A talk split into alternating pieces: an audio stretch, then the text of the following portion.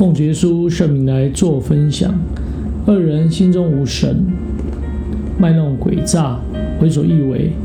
但神却是天天向恶人发怒的公义审判者，他会来鉴察恶人的恶，并在今生或是哦来世来报应他的恶行。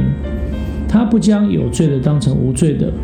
那善人心中会敬畏神，在明处在暗处，他都能远离恶事，行善爱人。因此，慈爱的主必纪念啊他的良善，或是在今生，或是在天国的永生。反过来，就有着啊天堂跟地狱的一个落差。箴言十五章三节里面这样谈到：主的眼目无处不在，恶人善人他都鉴察。神是个灵，他充满万有，他在万有之上，也贯乎众人之中，也住在众人之内，所以他是无处不在、无所不知、看人内心的神。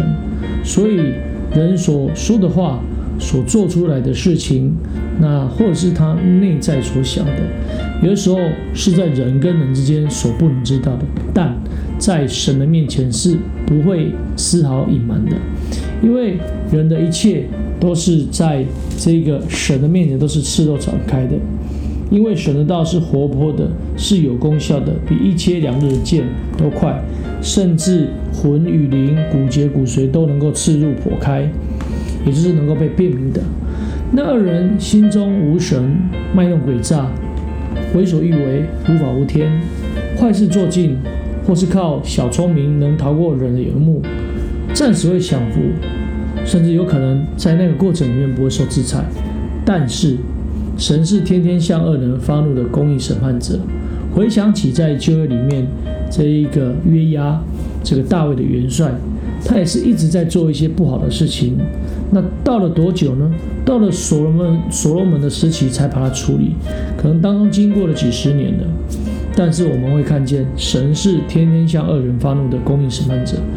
他鉴察恶人的恶，必定在今生或是来世报应他的恶行。他绝对不会将有罪的当成无罪的，无罪当成是有罪的，除非恶人愿意谦卑来认罪，并悔改恶行而归向真神，才能够得到神的怜悯。善人心中敬畏神，在明的地方或是暗的地方，他都能够远离恶事。也就是说，在别人看得见或是看不见的地方，他都能够这么做，不是来演给别人看的。甚至这种人，他能够行善爱人，做荣耀神，啊，让人得益处的善事。所以，慈爱的主必纪念他的良善，或在今生赐福给他，或在天国让他得冠冕、得赏赐。那么，千万不要因为一个事情小，没有人看见而来行恶。有的时候，我们常常会认为说，这个事情没有人看见。举例来讲，没有人看见你丢一个垃圾在那个地方。但是反过来讲，我们应该要广行一切的善事。也就是说，虽然这个事情小，没人看见，但是你还是会将这个好的事情来做。啊，举例来讲，看到地方有一个垃圾，你把它捡起来，这么小的事情你都能够做的时候，我们就可以来表明神的爱在我们的里面。所以，虽然我们在暗处所行的这些好事，那神也必纪念。